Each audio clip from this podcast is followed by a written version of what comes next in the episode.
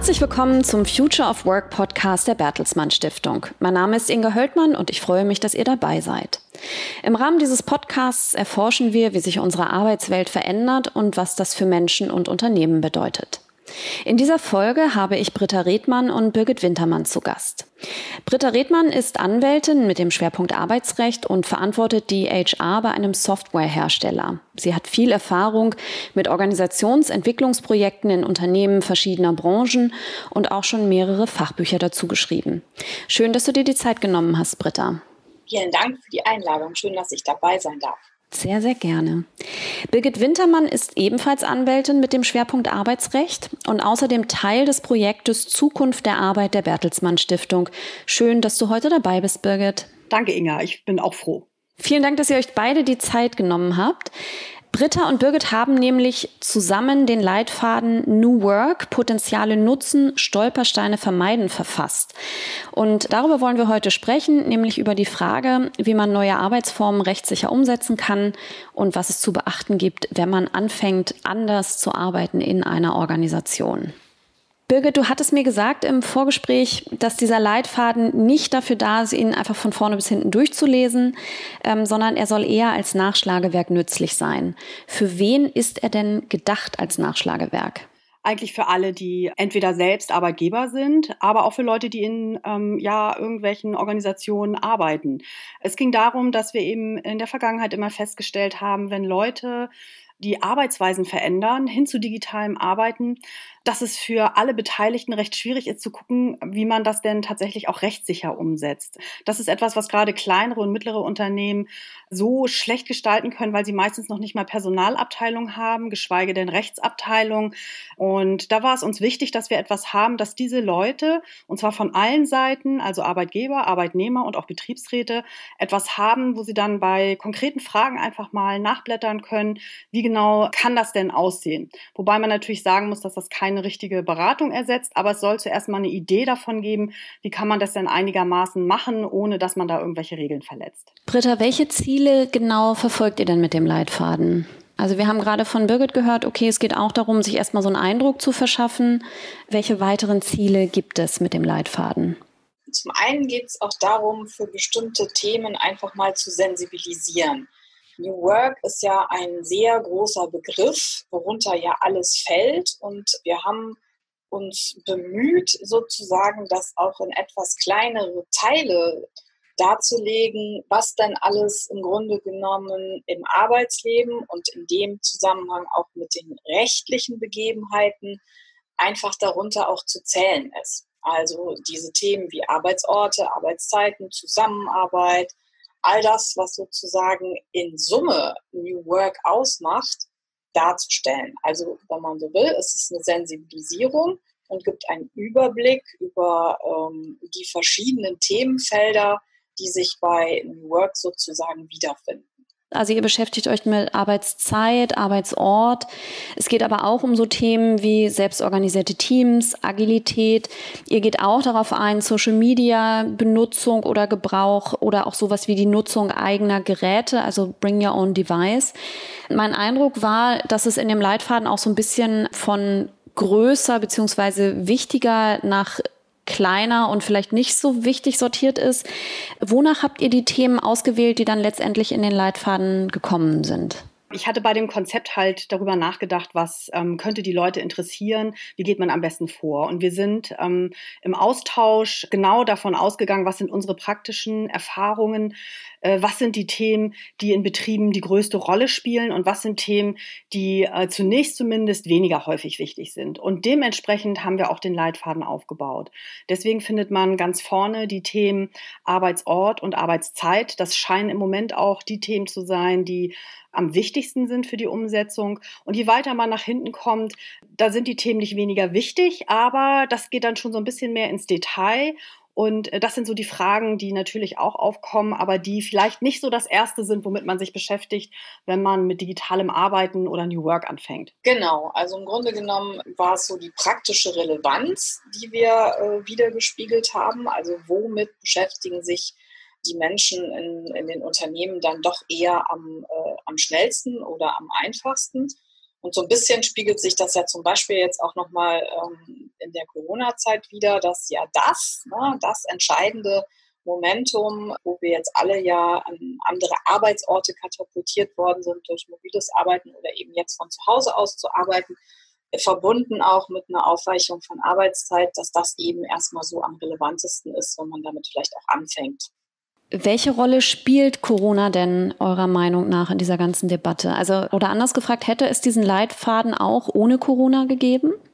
Also den Leitfaden hat es ohne Corona gegeben. Wir haben nämlich letztes Jahr damit angefangen. Ähm, tatsächlich äh, kam die Idee, weil Britta ja auch schon Bücher dazu geschrieben hat. Und äh, die habe ich natürlich gelesen.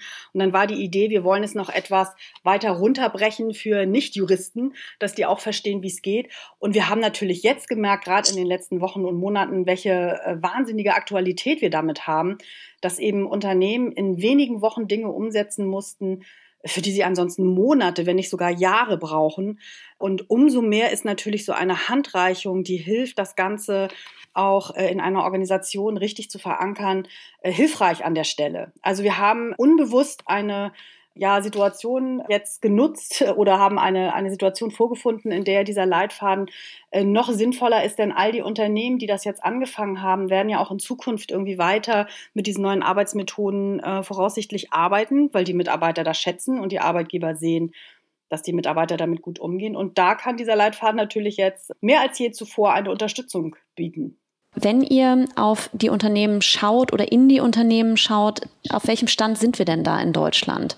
Also hattet ihr das Gefühl, ihr müsst wirklich mit dem Leitfaden irgendwie relativ bei Null anfangen und wirklich auch so ganz grundlegende Handreichung geben? Oder geht es dann eher schon um Details, wenn man schon ein paar Schritte auf diesem Weg vorangeschritten ist?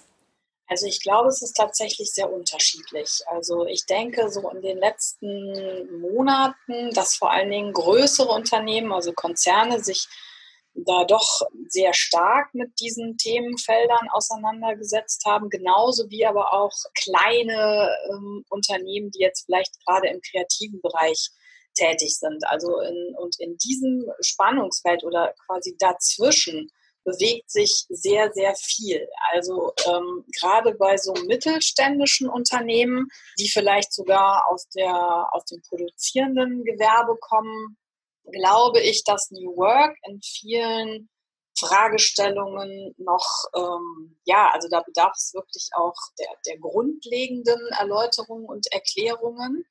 Und ansonsten, oder in der Softwarebranche beispielsweise, erlebe ich auch, dass die eher sehr weit sind und da sich auch eher mit diesen Themenstellungen auseinandersetzen, als jetzt beispielsweise auch im Einzelhandel oder ja, also es kommt wirklich auf die Branche an und auf die Größe des Unternehmens. Also was wir in Deutschland, glaube ich, vorfinden, ist da echt eine ganz bunte Palette.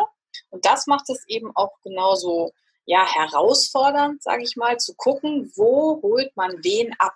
Also sowohl natürlich die Arbeitgeber als aber eben auch die Mitarbeiter als auch die Betriebsräte, die da wirklich auch einen ganz unterschiedlichen Wissenshintergrund haben und auch einen ganz unterschiedlichen Erfahrungsschatz das würde ich nochmal unterstützen wollen. Also wir haben äh, von, was ist das überhaupt? Und äh, wir möchten eigentlich noch technikfrei sein, das brauchen wir nicht, bis hin zu, äh, wir sind ganz vorne weg wir kennen alle Techniken und da haben wir ja auch den Leitfaden genau so formuliert, dass auch diejenigen, die relativ neu sind in dem Bereich, die sich da erst finden wollen oder die jetzt durch Corona bedingt ähm, sich mit der Frage einfach auseinandersetzen mussten, dass wir nicht nur ähm, auf rechtliche Punkte eingehen, sondern dass wir auch ein Stück weit erklären, was meinen wir denn davon, wenn wir zum Beispiel von selbstorganisierten Teams sprechen? Was macht das aus und worauf sollte man achten, wenn man sowas einführen will? und dann natürlich auch die ähm, rechtlichen äh, Punkte dann angeht. Aber äh, wir gehen einfach davon aus, dass man manchen das noch komplett erklären muss. Aber selbst Leute, die eben schon ganz weit sind da drin, sind zwar in der praktischen Umsetzung sehr weit, aber manchmal wissen sie eben auch trotzdem noch nicht, wie kann ich das Ganze so umsetzen, dass es auch rechtlich dann Bestand hat, wenn es mal drauf ankommt. Ihr hattet gesagt, dass sich der Leitfaden auch an Unternehmen richtet oder für Unternehmen auch geschrieben worden ist von euch, die vielleicht so klein sind, dass sie gar keine extra Rechtsabteilung haben. Brauche ich als Unternehmen, um neue Arbeit zu machen, notwendigerweise immer eine Rechtsabteilung, damit ich da auf der sicheren Seite bin? Nein, ich kriege das auch, glaube ich, als kleines Unternehmen gar nicht unbedingt abgebildet. Also weder eine Rechtsabteilung noch oftmals fehlt es ja auch an einzelnen Personen, die sich jetzt nur um Personalangelegenheiten kümmern, sondern das wird dann eben von anderen, äh, vom Geschäftsführer selber oder vom Prokuristen oder von anderen Personen dann einfach mitgemacht. Das war ja mit ein Grund, warum wir gesagt haben, auch hier bedarf es ja eines Wissens, wie gehe ich vielleicht bestimmte Dinge an. Wo kann ich mir dann eben, wenn ich eben nicht eine eigene Abteilung habe mit Fachexperten, dann eben auch entsprechend Klarheit verschaffen, was äh, einzelne Dinge bedeuten oder eben auch einen Überblick zu bekommen, äh, was kann ich denn vielleicht auch in meinem eigenen Unternehmen entsprechend umsetzen. Mhm. Wir hatten ja gesagt am Anfang, dass der Leitfaden nach verschiedenen Themenblöcken aufgeteilt ist, unter anderem eben Arbeitsort und Arbeitszeit. Und ich würde jetzt gerne mal ein paar Punkte herausgreifen, damit wir sie uns mal ein bisschen genauer anschauen. Fangen wir mal mit dem Arbeitsort an. Was ihr ganz am Anfang macht, ist, dass ihr auch diesen Unterschied aufmacht von Homeoffice bzw. Telearbeit und mobilem Arbeiten. Warum ist das eine relevante Unterscheidung? Das erlebe ich immer wieder bei Vorträgen. Ich mache das immer spaßeshalber, dass ich dann mal frage, wer den Unterschied kennt. Und es ist für uns inzwischen etwas merkwürdig, weil wir diesen Unterschied eben ja natürlich kennen, aber eben die meisten kennen ihn eben nicht. Und das merkt man auch gerade jetzt in Corona-Zeiten, wenn dann auch Forderungen kommen, dass es ein Recht auf Homeoffice geben soll. Und äh, wenn man sich das praktisch betrachtet, sieht man, dass Homeoffice alleine äh, nicht das glückselig machende Mittel ist. Der Unterschied ist, dass Homeoffice sehr viele Regelungen braucht. Das kann Britta vielleicht gleich noch mal viel besser erklären. Und mobiles Arbeiten einfach äh, sehr viel mehr Möglichkeiten und Freiheiten gibt und nicht nur auf das Zuhause beschränkt ist. Also das wäre aus meiner Sicht erstmal der wichtigste Unterschied, dass man mit mobilem Arbeiten sehr viel weitergeht und wie wichtig es ist, sich als Unternehmen überhaupt bewusst zu machen, dass es diesen Unterschied gibt und dann bewusst auch zu unterscheiden und äh, zu entscheiden, was möchte ich denn mit meinen Mitarbeitern hier tatsächlich umsetzen. Genau, also um das vielleicht nochmal kurz aufzugreifen, das äh, Homeoffice äh, in der Gesetzessprache heißt das ganz sexy Telearbeitsplatz, äh, ist nämlich genau im Gesetz definiert, in der Arbeitsstättenverordnung und das beinhaltet einfach bestimmte Auflagen, die ich erfüllen muss, wenn ich es einrichte. Also abgesehen von bestimmten Mobiliar, was ich haben muss, von bestimmten Anforderungen, die ein Raum haben muss, bis hin auch zu Dingen, die vorgeschrieben sind, wie es zu vereinbaren ist. Und eben auch diese Arbeitsstättenverordnung ist eingebettet sozusagen äh, in das Themenfeld Arbeitsschutz, dass ich dann eben auch bestimmte Verpflichtungen habe, beispielsweise einmal im Jahr den Homeoffice-Arbeitsplatz des Mitarbeiters als Arbeitgeber mir anzuschauen und zu kontrollieren. Also kurzum, da sind schon einige verbindliche Pflichten mit verbunden und das mobile Arbeiten, wie Birgit eben schon sagte, ist da wesentlich äh, freier. Es ist äh, nicht an einen bestimmten Ort gebunden und es ist tatsächlich die Frage, ob das nicht eher auch diesem Zeitgeist äh, unserer heutigen Arbeitswelt eher entspricht, dass ich eben äh, auch an verschiedenen Orten arbeiten möchte oder es mal so und mal anders haben will. Und äh, ich habe eben diese Verankerung im Gesetz, sprich in der Arbeitsstättenverordnung, habe ich bei der mobilen Arbeit nicht. Die ist ausgenommen. Und dadurch macht es das eben für die Umsetzung für alle Beteiligten wesentlich unkomplizierter. Nur noch mal zur Erklärung. Mobiles Arbeiten heißt eben, ich kann in Coworking Space gehen, ich kann mich in einen Café setzen, ich kann vielleicht sogar auch auf dem Spielplatz arbeiten. Wohingegen Telearbeit bedeutet, da greift die Arbeitsstättenverordnung, da muss ich halt irgendwie auf eine bestimmte Art und Weise ergonomisch den Arbeitsplatz eingerichtet haben. Und dafür ist ja am Ende auch der, der Arbeitgeber zuständig. Ne? Der, muss der mir den Tisch dahinstellen bei der Telearbeit? Also das ist sicherlich letztendlich Vereinbarungssache. Er muss es nicht. Es muss eine Vereinbarung darüber getroffen werden, wer die Aufwände oder wer das organisiert. Es muss aber sichergestellt sein, dass da ein entsprechender Tisch steht, der den entsprechenden DIN-Normen dann auch gerecht wird. Und das hat dann oftmals zur Folge, dass, wenn ich das sicherstellen muss, dass ich dann eben auch dafür Sorge trage, oder dass ich dann als Arbeitgeber auch die Kosten übernehme. Wenn er das macht, und das ist, glaube ich, auch für mich einer der Hauptkritikpunkte an dem Thema Homeoffice und Telearbeit, äh, man muss eigentlich einen eigenen Raum dafür haben, der auch abschließbar ist. Und eine gewisse Mindestgröße hat. Und ich denke, dass das eine Ungleichbehandlung für die Mitarbeiter ist, weil viele schlicht und ergreifend diese Voraussetzungen nicht haben. Und äh, es dann eine Frage ist des Wohnraumes äh, und wie viel Geld ich zur Verfügung habe, ob ich Homeoffice machen darf oder nicht. Insofern ist das für mich auch hinterher auch an die Politik gewandte Frage, ob man sich auf sowas wie ein Recht auf Homeoffice einlassen möchte, wenn man es auch viel mobiler halten kann. Das heißt, die Debatte müsste eigentlich sein, die wir in Deutschland führen, nicht Recht auf Homeoffice, sondern Recht auf mobiles Arbeiten? Ja, korrekt. Weil ich denke, ähm, da sind wir uns auch einig. Das ist einfach die Möglichkeit, die mehr Freiraum für jeden einzelnen ähm, Arbeitnehmer bietet. Und ich denke, man sieht ja jetzt gerade während Corona, dass eben auch äh, Unternehmer oder Arbeitgeber, die vorher gesagt haben, man kann überhaupt nicht im Homeoffice arbeiten, doch feststellen, kann man doch. Die Leute sitzen nicht nur zu Hause und streamen Netflix, äh, sondern die arbeiten tatsächlich, sogar sehr effizient. Und ich denke, dass man auch dem sogenannten mündigen Arbeitnehmer auch überlassen sollte, zu sehen, wie er am besten und wo er am besten seine Arbeit machen kann. Deswegen finde ich das schon wichtig, da mehr Freiräume zu geben. Und wenn wir jetzt über tatsächlich eine mobilere oder flexiblere Arbeit nachdenken, was sollten Unternehmen oder Arbeitgeber denn bei der Umsetzung oder bei der Einführung beachten? Ich glaube, der wichtigste Punkt ist, dass ähm, es tatsächlich ja eine Verschiebung ist von möglicherweise bisherigen Arbeitsorten. Das heißt, ich kann es nicht einfach anordnen als Arbeitgeber und sagen, ich finde das jetzt gut, wir machen jetzt alle mobiles Arbeiten. Und ich kann es auch genauso wenig mir als Mitarbeiter rausnehmen und sagen, so, ab morgen arbeite ich mobil und teilweise von zu Hause und teilweise von vom Café oder von sonst wo aus, sondern es braucht tatsächlich dann eben eine vertragliche Anspruchsgrundlage. Und wenn es die noch nicht gibt, was in den meisten Fällen der Fall ist, dann muss die erstmal geschaffen werden. Das heißt, ich brauche entweder eine Ergänzung im Arbeitsvertrag oder ich äh, brauche eine betriebliche Vereinbarung, wenn ich zum Beispiel einen Betriebsrat im Unternehmen habe. Und neben dieser Vereinbarung, dass ich eben auch mobil arbeiten kann, macht es Sinn, dass man eben auch überlegt, wie wird denn auch mobiles Arbeiten, wenn ich in der Gruppe arbeite, im Team arbeite, dann auch eben zum Erfolg, dass ich eben bestimmte Punkte regel, wie, ähm, wie halten wir es denn mit der Erreichbarkeit, wie stimmen wir uns da im Team ab, welche Kommunikationsmittel benutzen wir oder welche Kanäle benutzen wir auch im Team oder auch fürs Unternehmen allgemein. Für unsere Kommunikation benutzen wir Zoom, benutzen wir unser internes Mailsystem, haben wir eine eigene Kollaborationsplattform, was auch immer. Und ähm, genau diese Punkte, die wir eben angesprochen haben, auch das wichtig, mit welchen Arbeitsmitteln arbeite ich auch. Also was darf ich nutzen, was soll ich nutzen? Und da stellt sich natürlich auch der, der Punkt, wer kommt für diese Aufwendungen sozusagen auf.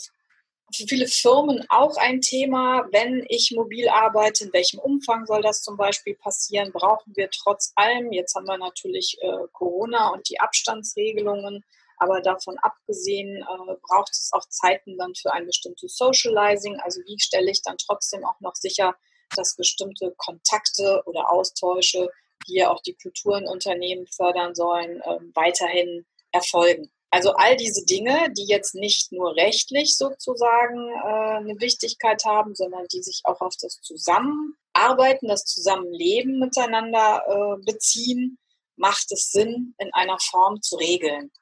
Es gibt ja noch eine weitere Form von solchen Arbeitsplatzveränderungen und zwar innerhalb der Organisation. Ja, also zum Beispiel, wenn Open Spaces eingeführt werden oder wenn ähm, solche Formate wie Desk Sharing eingeführt werden. Das heißt, dass ich gar nicht mehr meinen festen Arbeitsplatz habe, zu dem ich morgens hinkomme, sondern dass ich mir halt jeden Tag einen neuen Arbeitsplatz in der Organisation, einen neuen Arbeitsort in der Organisation suche, je nachdem, was ich vielleicht an dem Tag auch gerade zu tun habe.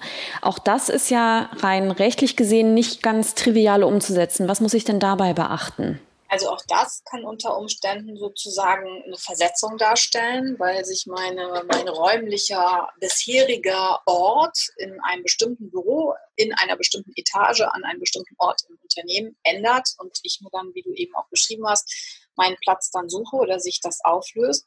Das heißt, auch hier gilt es, wenn ich zum Beispiel einen Betriebsrat im Unternehmen habe, dass der dann um Zustimmung gefragt werden soll. Und es kann auch sein, dass durch diese räumliche Veränderung manchmal auch sich die Arbeitsorganisation und auch vielleicht die Aufgabenverteilung dadurch verändert, sodass, wenn man das sich jetzt sozusagen in Summe anguckt und das eben viele Mitarbeiter betrifft und nicht nur vereinzelte, dass es dann sogar sein kann, dass dann die Voraussetzungen für eine Betriebsänderung gegeben sind die dann wiederum einen Interessenausgleich und einen Sozialplan mit dem Betriebsrat erforderlich macht. Zum anderen, unabhängig von diesen rechtlichen Punkten, ist das Thema Büro und Sitzplatz sicherlich ein sehr persönliches und bedarf eines sensiblen Umgangs miteinander. Also man verbringt ja sehr viel Zeit auch an seinem Büro, hat vielleicht auch liebgewonnene Dinge ähm, oder auch äh, Vorlieben, wie der eigene Arbeitsplatz sich gut anfühlt, so dass man sich daran auch wohlfühlt und auch entsprechend gut auch auf die Arbeit konzentrieren kann. Und insofern berührt das auch immer sehr viele Gefühle und Emotionen und das ist einfach zu berücksichtigen. Also dass man diejenigen, die das betrifft, entsprechend einbindet äh, in Konzepte, wenn man sich überlegt, das zu machen, dass man auch gemeinsam überlegt, wie man sowas gestalten kann und dass man da wirklich unterschiedliche Bedürfnisse einbezieht und im Vorfeld abholt und äh, schaut, wie kann das dann entsprechend in die Umsetzung eingebunden werden das ist ein total wichtiger Punkt. Und das, was wir auch immer feststellen in Unternehmen, wir führen gerade eine Fallstudie durch, in der wir uns angucken, wie eben die digitale Transformation in Betrieben vonstatten gegangen ist. Also man kann nicht als Arbeitgeber einfach hingehen und sagen, wir machen das jetzt, zwar dann alle rechtlichen Vorgaben beachten, aber äh, ja, letztendlich die Leute einfach nicht mitnehmen dabei, was man tut. Es ist ganz einfach so, dass die Rolle der Mitarbeiter in einem, ja, ich würde mal sagen, modernen Betrieb, wenn man äh, das richtig macht, sowieso partizipativ an allen Entscheidungen beteiligt. Das heißt also, man kann nicht einfach sagen, heute kommt mir die Idee, wir machen Open Space, weil das einfach jetzt State of the Art ist und jeder muss das tun, ohne mit den Mitarbeitern drüber zu sprechen, sondern man muss da gemeinsam die Sachen aufbauen. Und es scheint im Moment auch so, dass vielleicht nicht überall gleichzeitig in einem vielleicht größeren Unternehmen alles gemacht werden kann. Da scheint es dann sinnvoll zu sein, eine Art organisches Wachstum zuzulassen, dass man eben irgendwo anfängt und die anderen finden das dann toll, wenn sie es sehen und wollen es dann auch. Also es hat sehr viel ähm, mit Fingerspitzengefühl zu tun ähm, und auch sehr viel mit fast ja, soziokratischen Entscheidungen. Diese Strukturen gehören eben auch zu New Work. Und insofern ähm, ist das ganz wichtig, nicht einfach zu sagen, ich finde das jetzt gut, ich mache das jetzt als Arbeitgeber, sondern das immer gemeinsam als Unternehmen zu machen, damit man dann zwar weiß, rechtlich sieht es so aus, aber äh, dass man gar nicht erst zu einer Eskalation kommen lässt, die diese rechtliche Seite äh, zum, ja, dass man die braucht, um das Ganze dann friedlich zu, regeln zu können. Genau, und äh, vielleicht auch noch in dem Zusammenhang eine kurze Ergänzung. Es ist, glaube ich, auch wichtig, dass für alle Beteiligten und wir gehen ja von Mitarbeitern aus heutzutage, die ja durchaus auch erkennen können, ob etwas sinnvoll erscheint oder nicht, dass es auf jeden Fall klar gemacht wird, was ist denn der Grund, warum ich es tue? Also was ist eigentlich der Nutzen, den ich bezwecken will? Das ist ja oftmals auch so oder war uns wichtig, auch äh, darzustellen in dem Leitfaden, was sind eigentlich auch die Hintergründe, die Sinnhaftigkeit, warum man bei New Work bestimmte Sachen vielleicht anders macht. Also vielleicht hilft ja das Desk Sharing eben auch äh, eine andere Form der Zusammenarbeit zu leben, nämlich sich stärker zu vernetzen, sich auch einfach mal wenn es ähm, erforderlich ist, mit einer anderen Arbeitsgruppe schnell zusammensetzen zu können, bewegliche Möbel zu haben, die eben jetzt nicht fest und starr eingebunden sind, sondern dass ich da eben auch schneller in unterschiedlichen Projekten eintauchen kann oder eben nicht immer fest an einem Platz sitzen muss, sondern mir da auch unterschiedliche Orte suchen kann, je nachdem, welche Aufgabe ich gerade habe, konzentriert zu arbeiten oder eben auch mit anderen Dingen zu diskutieren. Und dieser Nutzen, also dieses Warum mache ich das? Was ist eigentlich der Vorteil, den wir davon haben, dass das auch eindeutig kommuniziert wird und eben genau wie Birgit sagte, mit den äh, Kolleginnen und Kollegen eben auch entsprechend ausgetauscht wird, bevor ich einfach das anordne, was gar nicht mehr funktioniert in der heutigen Zeit. Ich glaube, dass das ein ganz wichtiger Punkt ist, den ihr gerade aufgemacht habt. Auf die rechtliche Ebene zu schauen, ist halt das eine und das ist auch wichtig. Aber immer zu gucken, wo bettet sich denn das, was wir tun, ein?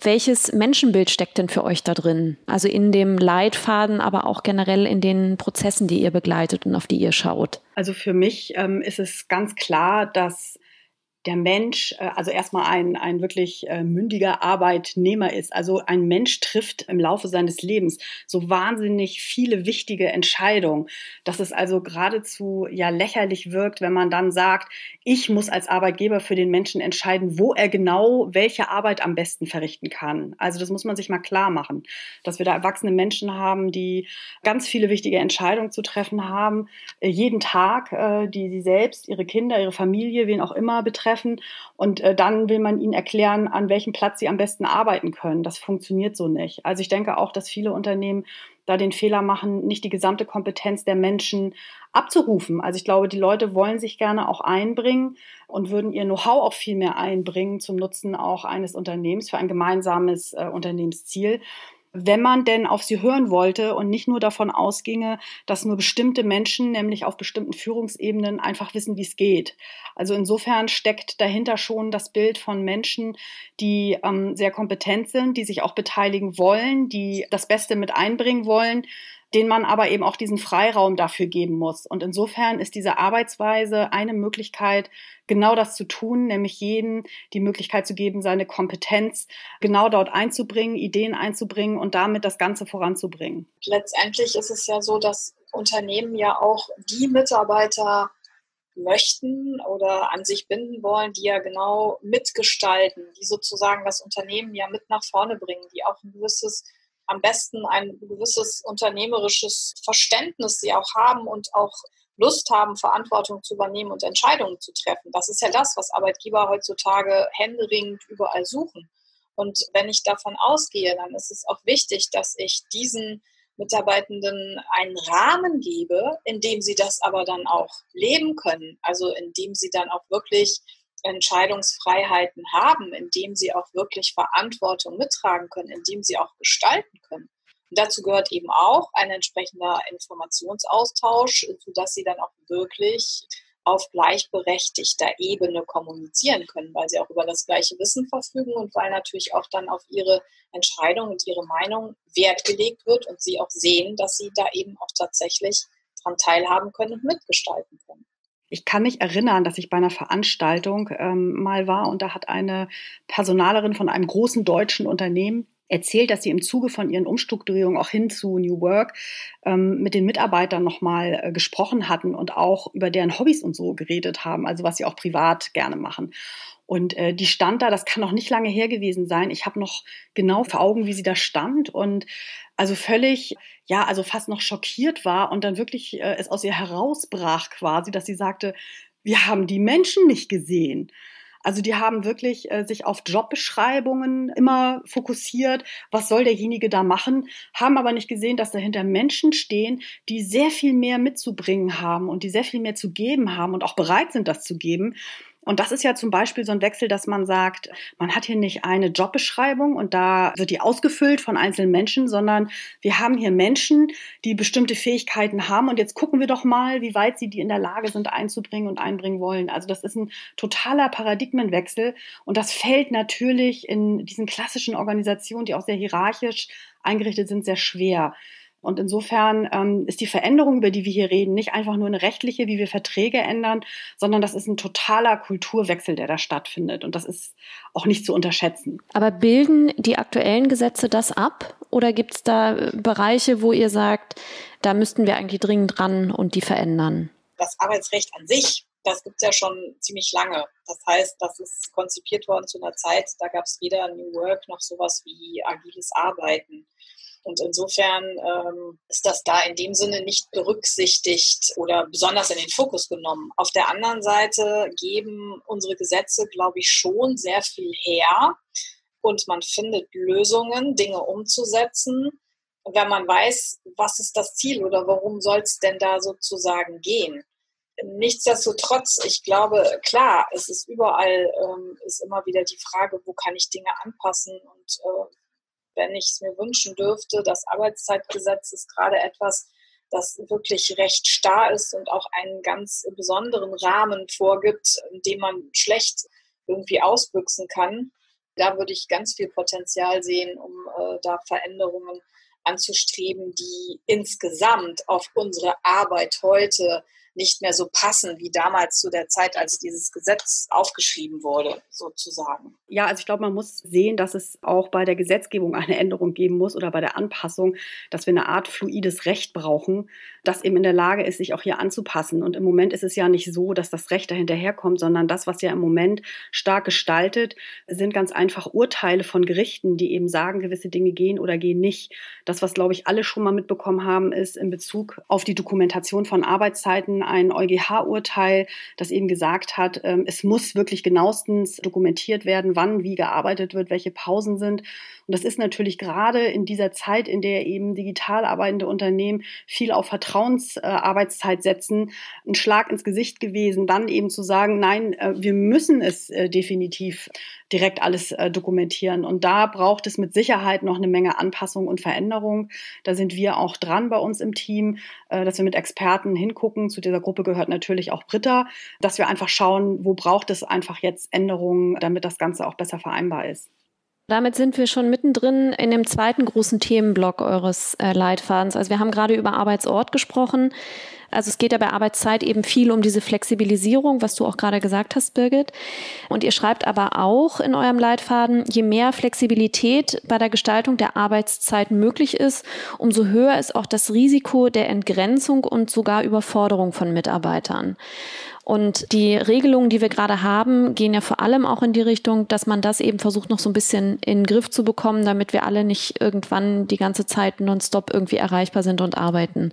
Was ratet ihr Unternehmen, wie sie mit diesem Spannungsfeld umgehen können? Also ich denke ganz klar, dass es bei dieser Veränderung, das sind ja tatsächlich äh, ganz, ganz starke Transformationsprozesse. Da kann man nicht einfach sagen, das läuft von alleine. Ich denke, dass Selbstorganisation da eine große Rolle spielt. Also die Mitarbeiter müssen lernen, auf ihre Grenzen zu achten und zu gucken, gucken, was geht.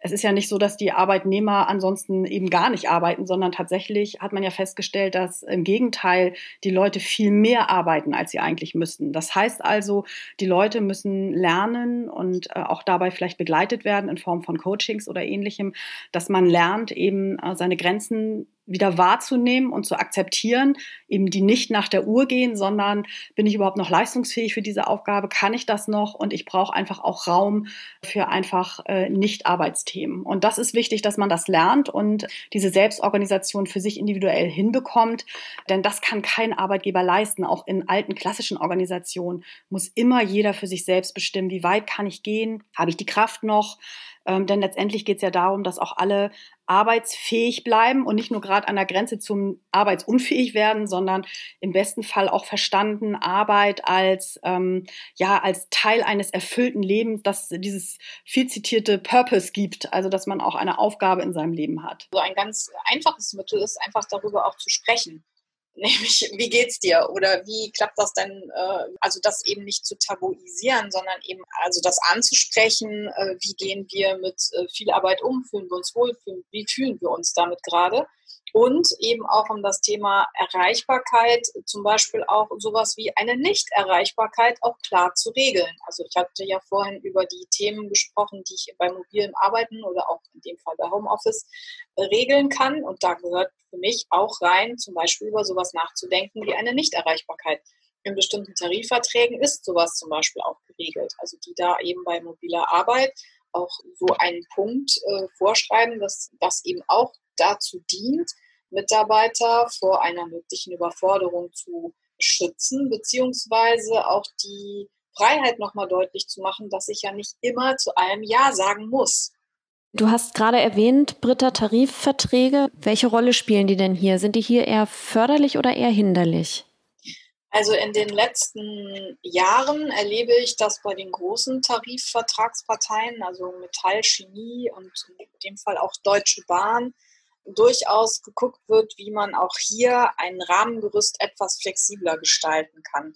Mit Rahmengerüst meine ich, dass zum Beispiel Wahlfreiheit besteht, ob ich mehr Freizeit zum Beispiel mir äh, nehmen kann oder also Freizeit statt einer Gehaltserhöhung beispielsweise. Also dass die Flexibilität der Arbeitszeit nicht jetzt unbedingt zwingend im Volumen liegt, weil da gibt es ja auch schon gesetzlich durch das Zeitzeitbefristungsgesetz oder durch Reduzierung meiner Arbeitszeit, Wiederaufstockung meiner Arbeitszeit Möglichkeiten, die teilweise auch in Tarifverträgen aufgegriffen werden, aber eben vor allen Dingen in der Richtung, wie ich meine Arbeitszeit lege oder wann ich mir dann vielleicht auch eher mehr Freizeit nehmen kann was eben, glaube ich, ein großes Bedürfnis bei vielen Mitarbeitenden betrifft. Oder auch das Thema mobiles Arbeiten, dass das tatsächlich auch aufgegriffen wird in Tarifverträgen. Also kurzum, ich stelle fest, dass da mehr Bewegung kommt in diese Vertragsgestaltungen, die dann eben im Sinne eines Rahmens auch nochmal mehr Möglichkeiten für Unternehmen bieten, eben solche Dinge auch entsprechend umzusetzen. Ich würde ganz gerne noch einen weiteren Punkt aus diesem Themenreigen, den ihr aufmacht und eurem Leitfaden rausgreifen. Und zwar ist das neben dem Thema Arbeitsort und Arbeitszeit, die wir jetzt behandelt haben, würde ich gerne noch mal auf Vergütung schauen. Wie gesagt, ihr habt noch mehr Themen in diesem Leitfaden. Es geht auch um Führung, Selbstorganisation, Social Media und so weiter. Ich würde aber gerne noch euch fragen zum Thema Vergütung, zum Thema Löhne und Gehälter. Diese traditionellen Systeme äh, zur Festlegung von Gehältern, passen die überhaupt noch? Zu unserer Vorstellung von neuer Arbeit oder zu der Arbeitswelt, die da auf uns zukommt, wo wir eben zunehmend eigenverantwortlich arbeiten, wo wir zunehmend auch selber gestalten, wie und wann und wo wir arbeiten. Passt das noch mit unserer Vorstellung von Vergütung zusammen? Ich würde mal so anfangen, dass ich ja bisher oder ähm, traditionell Vergütung oder die Festlegung von Gehältern eher an so Faktoren wie Zeit und Leistung festgemacht hat. Und wenn wir jetzt über neue Arbeitsformen sprechen, dann spielen ja oft solche Dinge wie Selbstorganisation, Vernetzung, Partizipation eine große Rolle und die sind nicht eins zu eins umzusetzen mit diesen Zeit- und Leistungskriterien. Das heißt, ich brauche eigentlich andere Metriken, andere Kriterien, um äh, Vergütung festzulegen. Das ist so das eine. Und das andere ist, was ich feststelle, ist, dass wenn ich in einer bestimmten Kultur äh, zusammenarbeite, die eher einer neuen Arbeitsform entspricht. Also das heißt, ich habe Mitarbeitende, die ihre Kollegen selbst aussuchen, die Entscheidungen wirklich mittreffen, die bestimmte Verantwortlichkeiten haben, die zum Beispiel auch entscheiden, wer macht welche Weiterbildung bei uns im Team, dann komme ich irgendwann auch nicht mehr um das Thema Gehaltsgefüge oder Entscheidungen über Gehälter herum. Das ist sozusagen das Ende eines bestimmten, einer bestimmten kulturellen Bewegung. Und ähm, wenn ich dann wieder hingehe und diese Bewertung über ein passendes Gehalt wieder alleine ähm, durch die Arbeitgeberseite erfolgen lassen würde, das würde irgendwie nicht passen. Das ist nicht mehr stimmig. Sodass, äh, wenn man so will, ja, Vergütung am Ende eines Kulturwandels durchaus ein Punkt ist, der dann konsequenterweise genauso zu bedenken ist, nämlich welche Vergütung oder wie wollen wir auch dann in dem Unternehmen, in dem wir uns befinden, dann eigentlich vergüten? Welches System wollen wir haben, was dann gleichzeitig auch uns entspricht, unserer Kultur des Zusammenarbeitens entspricht und was dann vielleicht ja auch unsere Art der neuen Arbeit sozusagen fördert. Tatsächlich kann ich mich noch erinnern an einen Podcast, Inga, den du mal gemacht hast mit einer kleinen Agentur, die erzählt haben, jeder bei denen kriegt dasselbe Gehalt. Also fand ich total spannend. Ich habe mit der Agentur hinterher auch noch mal gesprochen, weil mich das interessierte, wie die das machen. Denn ich glaube, einer der größten Punkte, die Unruhe in Organisationen bringen, ist tatsächlich die Frage der Gerechtigkeit. Ist das gerecht, Gehalt so zu verteilen? Und äh, in der Diskussion damals mit dem Geschäftsführer wurde dann total deutlich, ähm, es wird nie ein System irgendwie geben, von dem man sagt, das ist total und komplett gerecht, was möglicherweise der Grund ist, warum der Trend eben dahin geht zu sagen, alle kriegen vielleicht das gleiche Gehalt oder es gibt Vertrauensarbeitszeit und auch Vertrauensurlaub, ähm, dass man sagt, ähm, wir gucken einfach nur drauf, die Arbeit muss erledigt werden. Wir möchten, dass sie in einer angemessenen Zeit erledigt wird, weil man eben da Vorgaben hat. Aber ansonsten überlässt man das tatsächlich der Kompetenz des Einzelnen zu sagen, wann schaffe ich denn was, beziehungsweise als Team äh, bringt man sowas auch voran. Und dass eben die Frage des Ausgleichs darin eben liegt, dass man zum einen die Wertschätzung natürlich hat, auch diese ja, Selbstorganisation zuzulassen aber auch Dinge wie eben Zeit und so weiter schon als, ja, als Vergütung auch gelten, dass man eben selbst entscheiden kann, dass es nicht nur monetären Ausgleich gibt, sondern eben auch anderen Ausgleich, der dann auch in Wertschätzung mündet. Also ich finde, das ist eine sehr komplexe, auch nicht einfache Diskussion, äh, gerade hier in Deutschland, wo wir eben sehr viel Wert auf, auf Regelungen und, und so weiter legen, ähm, weil eben auch immer so eine Neiddebatte damit dabei ist oder ist das gerecht. Aber ich glaube, dass der Prozess sehr gut und richtig ist, das alles mal in Frage zu stellen. Ja, ich sage ja immer, das wirksamste oder mächtigste Transformationswerkzeug, das wir haben, ist eigentlich in Kommunikation und Austausch zu gehen. Und das trifft auf dieses Geldthema wahrscheinlich noch am allermeisten zu. Das Gespräch, das du gerade erwähnt hast, Birgit, ich sage es nur der Vollständigkeit halber nochmal, das ist die Agentur Quäntchen und Glück aus Darmstadt. Den Link findet ihr im begleitenden Text, wir linken das da rein. Bei Quäntchen und Glück war es tatsächlich so, dass die versucht haben, ein gerechtes, gutes System zu finden und dann irgendwann gemerkt haben, das wird so kompliziert und so ein kompliziertes Gebilde, dass sie dann irgendwann gesagt haben, wir geben uns ein ähm, sehr transparentes Einheitsgehalt und das funktioniert für diese Agentur. Das kann aber natürlich, kannst du auch ganz andere Regelungen und Ideen geben. Was mir auch immer wieder auffällt, wenn ich mit Menschen ähm, und mit Unternehmen über dieses Thema Geld spreche, Deswegen haben wir das Thema jetzt auch zum Schluss behandelt. Ähm, das ist ähm, meistens nicht das Thema, mit dem man anfängt. Also ich glaube, es ist auch von der, von der Evolution her ein ganz guter Weg, einfach reinzugucken und zu sagen, wir fangen erstmal an mit dem Ort, an dem wir arbeiten, vielleicht auch mit der Zeit, wie wir sie organisieren, aber wirklich offen über Geld reden zu können, über Vergütungsmodelle sprechen zu können, das auch miteinander in Frage zu stellen, das kommt meistens auf dieser Reise ein bisschen später meiner Erfahrung nach. Und ich glaube, es gibt da auch nicht die einzig richtige Lösung, sondern ähm, es hängt immer tatsächlich dann von dem Unternehmen ab, was es dann eben gegebenenfalls dann auch braucht. Es ist ein totaler Switch zu dem, was wir heute haben, weil wir meistens ja die Gehälter in irgendwelchen Ranges geclustert haben oder in bestimmten Stufen oder Gruppen.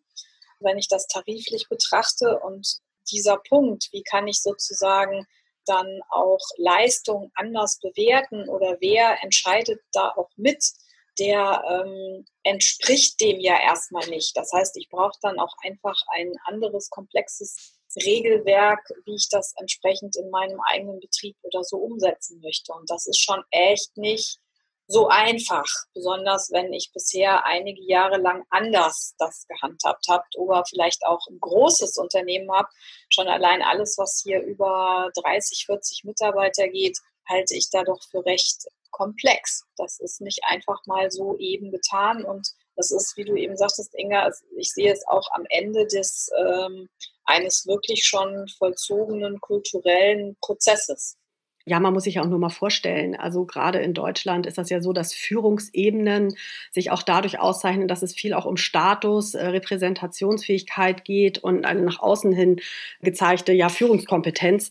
Und das geht immer einher mit besonderen Vergünstigungen und Gehalt. Alleine diese, äh, dieser Status des leitenden Angestellten, der ja eine andere Rolle als ein normaler Arbeitnehmer hat, geht damit einher. So, und jetzt äh, gehen wir über so eine, reden wir über so eine digitale Transformation, die auch beinhaltet, dass diese Führungs- Rollen in Frage gestellt werden oder diese ähm, ja, Jobs an sich, dieser, dieser äh, Level eigentlich an Mitarbeitern und die sich äh, zum im Zweifel sogar selbst überflüssig machen sollen, die zurück ins Glied treten sollen und äh, dann wahrscheinlich auch auf diese Vergünstigung verzichten sollen. Das ist natürlich schwer und rechtlich gesehen auch nicht einfach so möglich, dass man sagt, äh, ihr verdient jetzt plötzlich weniger. Das geht nicht einfach so. so und da, äh, ja, was äh, Britta gerade sagte, sehr komplexe Vorgänge, die da erstmal passieren. Da muss man sicherlich auch ein bisschen Geduld haben haben und Verständnis. Das geht natürlich viel leichter in Unternehmen, die sich neu gründen oder eben in so einer kleineren Agentur, bei der man so mit Konsens daran geht und eben die Führungsebene von sich aus sagt, wir verzichten hier.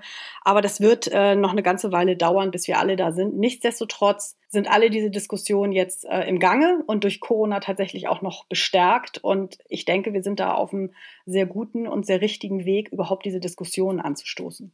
Vielleicht nochmal kurz auf den Leitfaden zurückzukommen, das ist ja so ein bisschen der Punkt, dass äh, ich genau darin ja eben gucken kann, wo sind denn da sensible Themen, wo könnte ich da eventuell denn über Dinge stolpern, an die ich vielleicht erstmal nicht denke, wenn ich äh, mitbekomme, dass da bestimmte Diskussionen im Gange sind und dass ich dann eben selber natürlich für mich oder in meiner Organisation gucken kann, hey, wo stehen wir denn da vielleicht? Woran müsste ich denn vielleicht in meinem Umfeld äh, denken und wo sind vielleicht dann auch Hilfestellungen, die ich nutzen kann? Was erwidert ihr denn oder was antwortet ihr denn ähm, oder was sagt ihr Unternehmen, die vielleicht auch jetzt von dieser rechtlichen Sphäre so ein bisschen eingeschüchtert sind? Ist es nicht gut, auch erstmal einmal anzufangen und Dinge auszuprobieren? Wie geht man da am besten ran? Also tatsächlich habe ich das gerade in der Diskussion neulich gesagt, dass man da einfach ein forschen Pragmatismus an den Tag legen muss, ein Stück weit. Ich denke, das wird ja auch in anderen europäischen Ländern zum Teil so gehandhabt. Äh, die äh, interessiert das nicht so wirklich, was die EU mal für Richtlinien festgestellt hat. Also so weit würde ich jetzt nicht gehen, dass man nach dem Motto verfährt, wo kein Kläger, da kein Richter. Aber ich denke, dass man in dem vorgegebenen Rahmen, der ja zum Teil auch noch Freiräume offen lässt, durchaus äh, versucht, flexible Lösungen für sich zu finden. Im Technischen redet man immer von Workarounds, die gibt es im Rechtlichen sicherlich auch. Also da durchaus mutig sein, ähm, das auszuprobieren. Und ansonsten glaube ich, dass die Unternehmen hier in Deutschland eine sehr gut hörbare Stimme haben. Und wenn die sagen, wir haben hier ganz massive Probleme und wollen das anders haben, dann glaube ich, wird auch die Politik das hören und äh, stark reagieren. Das sollte man auch nutzen. Wunderbar. Dann würde ich das tatsächlich gerne als abschließenden Gedanken so stehen lassen. Das waren Britta Redmann und Birgit Wintermann, die beiden Autorinnen des Leitfadens New Work Potenziale nutzen, Stolpersteine vermeiden. Danke, dass ihr euch beide die Zeit genommen habt. Sehr gerne. Auch von meiner Seite sehr gerne. Vielen, vielen Dank. Das war Birgit Wintermann, die letzte, davor Britta Redmann. Mein Name ist Inge Höldmann. Ich bin Expertin für die Themen Kulturwandel, neue Arbeit und moderne Führung und Gründerin der Accelerate Academy, einer Plattform für neue Arbeit und neues Lernen, die Unternehmen in ihrer Transformation begleitet. Vielen Dank, dass ihr bei dieser Folge dabei wart. Das war der Future of Work Podcast, den ich zusammen mit der Bertelsmann Stiftung mache und ich freue mich, wenn ihr beim nächsten Mal wieder dabei seid.